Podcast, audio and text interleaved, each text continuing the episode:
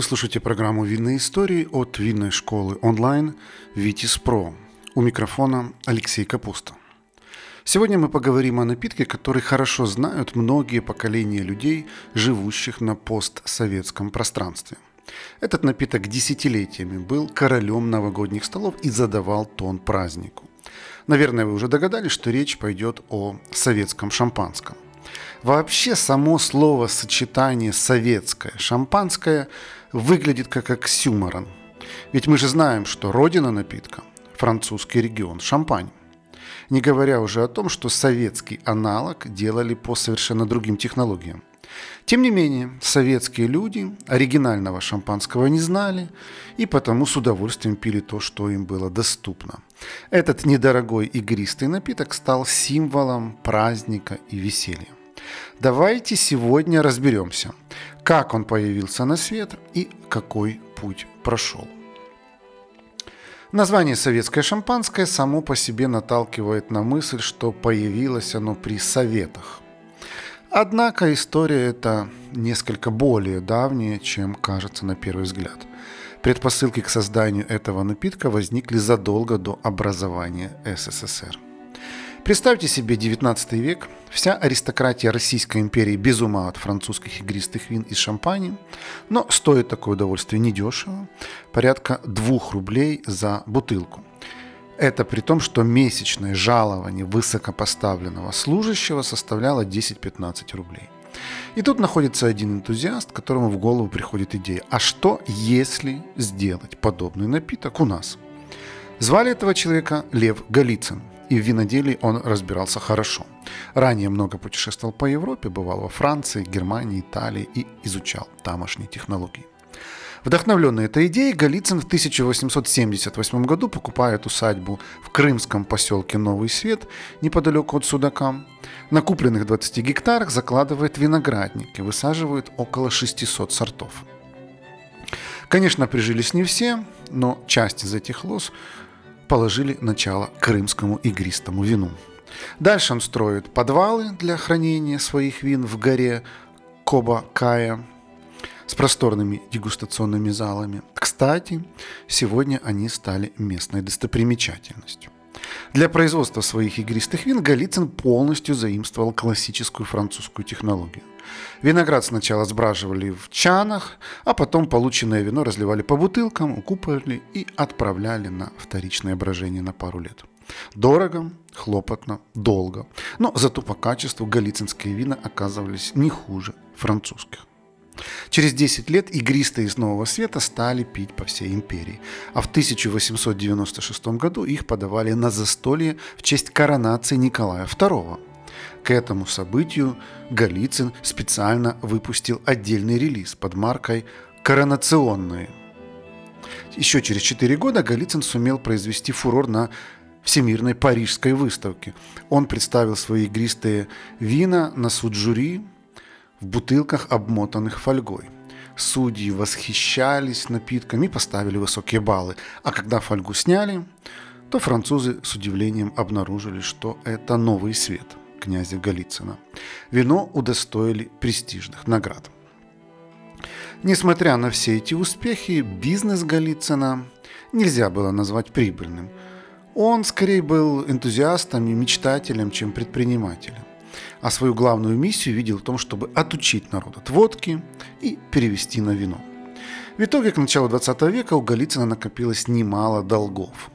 Во многом из-за того, что он затеял дорогое строительство тоннелей на другом, шампанском заводе Абрау Дюрсо. Деньги быстро кончились, платить по кредитам было нечем, поэтому в 1912 году Голицын продал часть своих владений, в том числе и имение в поселке Новый Свет и коллекцию вин. Все это выкупил сам император Николай II. Дальше царь ввел сухой закон, а еще через время грянула революция. Шампанское оказалось в опале вместе с рябчиками, ананасами и другими атрибутами буржуазной жизни. Да и вообще на территории новой державы действовал сухой закон. При этом большевики в тайне продавали за границу марочные вина из галицинской коллекции. Однако в 20-х годах советская власть решает взять несколько иной курс. Ей нужна мощная символика нового времени, которая бы вдохновляла простых людей строить коммунизм. Начинается период грандиозных строек и пятилеток за три года. А чтобы советскому человеку было проще вдохновляться, ему решают выдать своеобразную плюшку в виде доступной роскоши – советского шампанского. Друзья, наши подкасты «Винные истории» и второй винный подкаст медленно, но верно становятся лидерами в своей нише по количеству прослушиваний. Нас слушают настоящие любители вина, а значит, у нас можно купить рекламу. Запросите наш медиакит по ссылке в описании к этому подкасту, и вы удивитесь, насколько доступной и результативной может быть реклама в подкастах. Тут-то власти вспомнили, что ранее князь Голицын уже весьма преуспел в этом деле. Но проблема в том, что использовать классическую французскую технологию было нерентабельно. Разработать новый рецепт поручили ученому виноделу Антону Фролову Багрееву. На тот момент он руководил заводом Абрау-Дюрсо, который в 1920 году национализировали большевики. А еще он был лично знаком с Голицыным и хорошо знал методы шампанизации – также в 1923 году Фролов-Багреев отправился на обучение во Францию и Германию, где тщательно изучал технологии. Ученый сразу же сделал ставку на ускоренный метод. Вместо того, чтобы годами выдерживать вино в бутылках, он решил проводить вторичное брожение в большом резервуаре под давлением. Это сокращало процесс от двух лет до одного месяца и к тому же заметно снижало трудозатраты. В 1924 году Фролов-Багреев презентовал технологию властям и получил за нее государственную премию СССР. А еще через два года получил за свою разработку статус профессора. Новый метод производства игристых вин презентовали как уникальное изобретение советских ученых. Хотя на самом деле Фролов-Багреев не придумал ничего нового.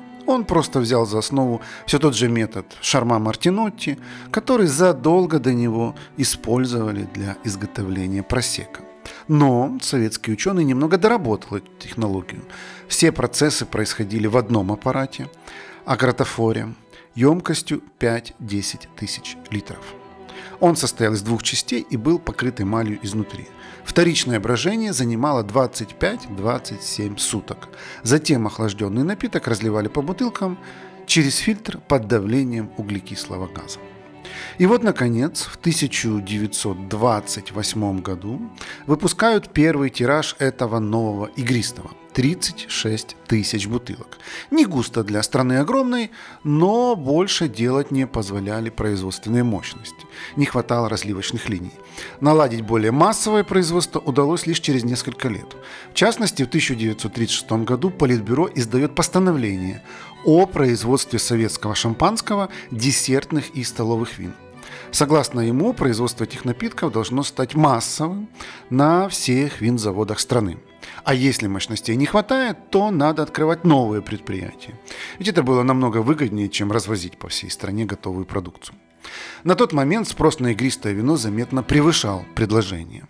А все потому, что в этот период в стране было много стахановцев и прочих ударников труда, которые зарабатывали уже приличные деньги. И вот, наконец, первая бутылка, маркированная брендом «Советское шампанское», выходит в мир – она сошла с конвейера на Донском заводе шампанских вин в Ростове в 1937 году. Всего в тот год выпустили 525 тысяч бутылок вина. А еще через год объемы перевалили через 1 миллион. Дальше начинают строить новые заводы в Тбилиси, в Горьком, Харькове и других городах. Вскоре советское шампанское уже производили на каждом винзаводе страны, поэтому его легко было достать в любом магазине. Шампанское становится признаком зажиточности и благополучия. Советские люди охотно его покупают, а объемы производства растут. Например, в 1940 году в продаже выпустили 8 миллионов бутылок. Но в следующем году СССР вступает во Вторую мировую войну, и винная индустрия приходит в упадок, как и многие другие. Однако нельзя сказать, что производство шампанских вин в тот период было приостановлено. Ведь в 1942 году в самый разгар войны Фролову Багрееву дают сталинскую премию. И затем его срочно вызывают в Москву из эвакуации. Зачем? По легенде, для того, чтобы наладить массовое производство к празднованию победы. Задача заключалась в том, чтобы усовершенствовать технологию и сделать еще более простой производство и недорогой напиток. Это еще раз подчеркивает тот факт, насколько важным было советское шампанское для страны. В 40-х, 50-х годах ученые действительно работали над новой технологией производства игристого. В итоге это удалось. В 1953 году на московском заводе шампанских вин запущено процесс шампанизации в непрерывном потоке. Это позволило вдвое сократить потери, в несколько раз повысить производительность и снизить стоимость бутылки на 20%. Вот в чем суть этой технологии. Виноград собирали преимущественно на территории Украинской, Молдавской и Грузинской республик, затем развозили по заводам страны, при этом четко следили, чтобы сахаристость ягод была не ниже 16%, а кислотность в пределах 8-11 грамм на литр. Дальше на заводах все эти ягоды объединяли в крупные партии, смешивали, чтобы получить нужный купаж. Следом за этим шел процесс винификации и шампанизации, но уже не резервуарным методом, как раньше, а в непрерывном потоке. Что это значит? Друзья, приглашаю вас заглянуть на сайт нашей винной школы Витис.Про.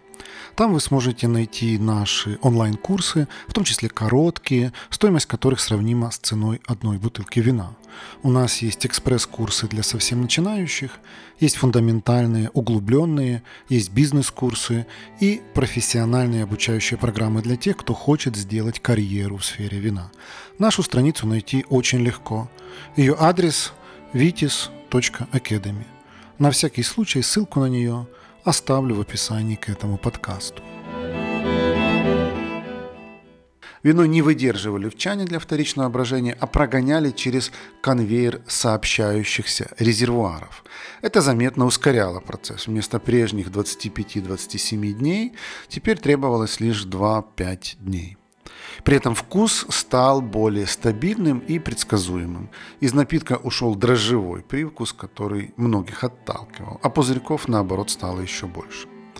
Перемены коснулись и дизайна тары. Его привели к единому знаменателю – Отныне во всех винзаводах страны выпускали игристые в узнаваемой темно-зеленой бутылке. На ней красовалась неизменная черная этикетка с золотистыми буквами. Бутылку укупоривали пробкой и обматывали серебристой фольгой. И самое главное, отныне позволить себе советское шампанское могли не только зажиточные ударники труда и партийные работники, его могла купить любая советская семья в любом уголке страны, будь то сельпо или крупный столичный гастроном. Благодаря новой технологии к 1956 году производство превысило 27 миллионов бутылок, и темпы продолжали активно расти. В том же году на фестивале молодежи и студентов в Москве и Ленинграде даже стояли автоматы с шампанским. Они продавали игристое на разлив, как газировку. В общем, советские люди получили свою доступную роскошь. И никого особо не смущало, что это вино по вкусу было довольно посредственное. Советское шампанское вовсе не было вершиной винодельческого мастерства. Его резкие пузырьки сильно били в нос при первом вдохе. Букет был простоватым и плоским, а еще оно было довольно сладким. Кстати, вы знаете, почему в те годы брют практически не производили? И в продаже в основном было полусладкое. По одной из версий, так виноделы маскировали дефекты вкуса. А еще есть легенда, что при разработке новой рецептуры все образцы отправляли на пробу Сталину. А он, как мы уже знаем, любил сладкие вина типа хванчкары или кинзмараули. Вождю не нравился кисловатый вкус брюта, и поэтому винодели решили добавлять в напиток сироп, чтобы подсластить его и сделать полусладким. Впрочем, никого эта сладость не смущала, скорее наоборот. Советские люди были в восторге от приторной шипучки. А затем в 70-х годах советское шампанское начинают экспортировать в другие страны. Прежде всего, понятно, в соцлагерь, но также и в Финляндию, Австрию и Швецию. И оно даже начинает завоевывать награды на различных международных конкурсах. Более того, советскую технологию непрерывной шампанизации начинают покупать некоторые страны для производства дешевых игристых вин. Например, когда в ГДР построили заводы для производства советского шампанского, ФРГ тоже решили купить у них технологию. Дальше, в 1975 году, легендарная французская компания Moe покупает лицензию на производство игристых по советскому методу. В командировку на московский завод приезжают 30 специалистов из Франции, которые проходят стажировку и обучаются этой методике.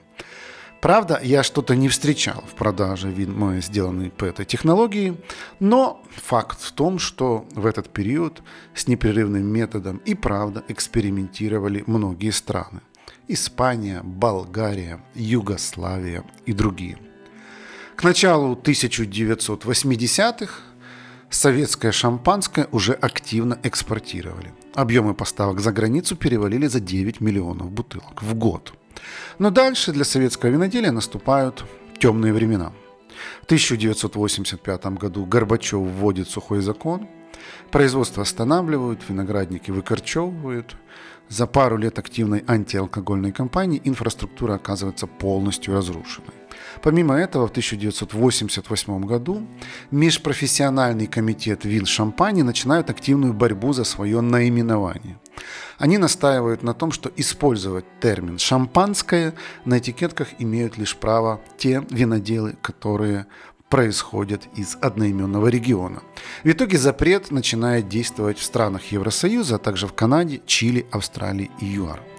Далее СССР и вовсе распадается, и виноделие, как и многие другие отрасли, на несколько лет погружается в хаос. В дальнейшие годы производство игристых вин под маркой советского шампанского продолжается во многих постсоветских странах. Но законодательство по поводу этого продукта периодически меняется. Например, с 1996 года производителям запретили писать на этикетке слово «шампанское» на французском и английском языках. Можно только кириллицей. Это был своеобразный компромисс в ответ на претензии комитета шампани. Ну а дальше, с 2010 года в России вообще хотели отменить использование терминов «шампанское» и «коньяк», даже написанных кириллицей. Закон должен был вступить в силу в 2016 году, но затем депутаты передумали. Сегодня в России используются два названия – советское шампанское и российское шампанское. Его могут производить как методом брожения в непрерывном потоке, так и резервуарным и даже классическим – оно встречается трех видов – брют, полусладкое и полусухое. А вот в Украине с 2016 года запретили использовать бренд «Советское шампанское». А в 2019 году также запретили писать на этикетке термин «шампанское» и другие географические наименования. Это необходимо, чтобы приблизить производство к мировым нормам. Но переходный период еще длится, и некоторые производители продолжают использовать запрещенные названия. Что мы видим сегодня? СССР уже нет 30 лет, железный занавес давно пал, и на полки наших магазинов хлынули бутылки с альтернативными игристыми винами. Однако многие люди на постсоветском пространстве до сих пор продолжают искать на полках именно советское шампанское, как главный атрибут праздника, наряду с мандаринками и тазиком оливье – Такая ситуация сложилась во многом благодаря советскому кинематографу. Стоит вспомнить «Карнавальную ночь» или «Иронию судьбы», и рука рефлекторно тянется к зеленой бутылке с черной этикеткой и золотистой надписью. Причем многие потребители именно полусладкое игристое воспринимают как правильное. Ну а я со своей стороны могу только напомнить, что совсем не обязательно пить это игристое вино в наши дни.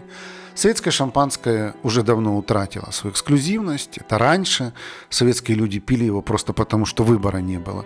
А сегодня есть и оригинальное шампань, и креман из Франции, и испанская кава, и итальянская просека, и франчикорта, а еще пятнаты, и много чего интересного. Так что, может быть, есть смысл вам расширить свои горизонты и попробовать новые прекрасные напитки.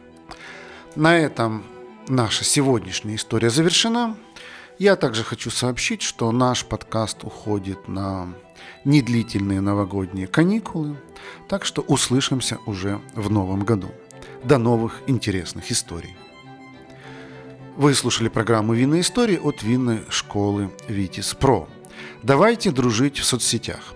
В Телеграме наш канал называется «Второй бокал», в Инстаграме vitis.academy, а на YouTube мы называемся «Что пьем?».